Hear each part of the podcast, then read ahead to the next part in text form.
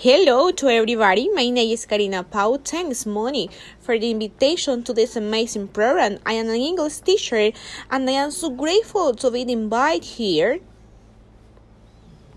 Thanks, Moni, and hello to everyone. My name is Karina Paut. I am an English teacher.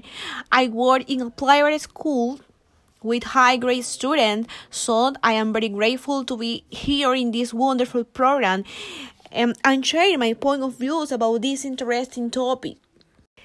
Thanks, Moni, and hello to everyone. My name is Karina Paut. I am an English teacher. I work in a private school. Um, I teach students to high grade level, so I am so grateful to be in this wonderful program with you, Monique, and to share my point of view about this interesting topic.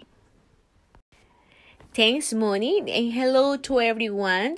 My name is Karina Paut. I am an English teacher. I work in a private school with high grade students, so I am very grateful to be in this wonderful program to share my point of view about that interesting topic. Thanks, Moni, and hello to everyone. My name is Karina Paut.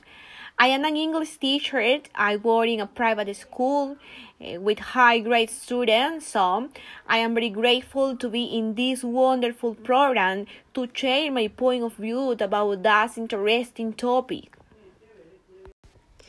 Thanks, Moni, and hello to everyone.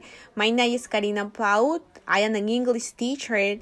I work in a private school with high grade students, so I am very grateful to be in this wonderful program, Monique. So I want to share my point of view about this interesting topic.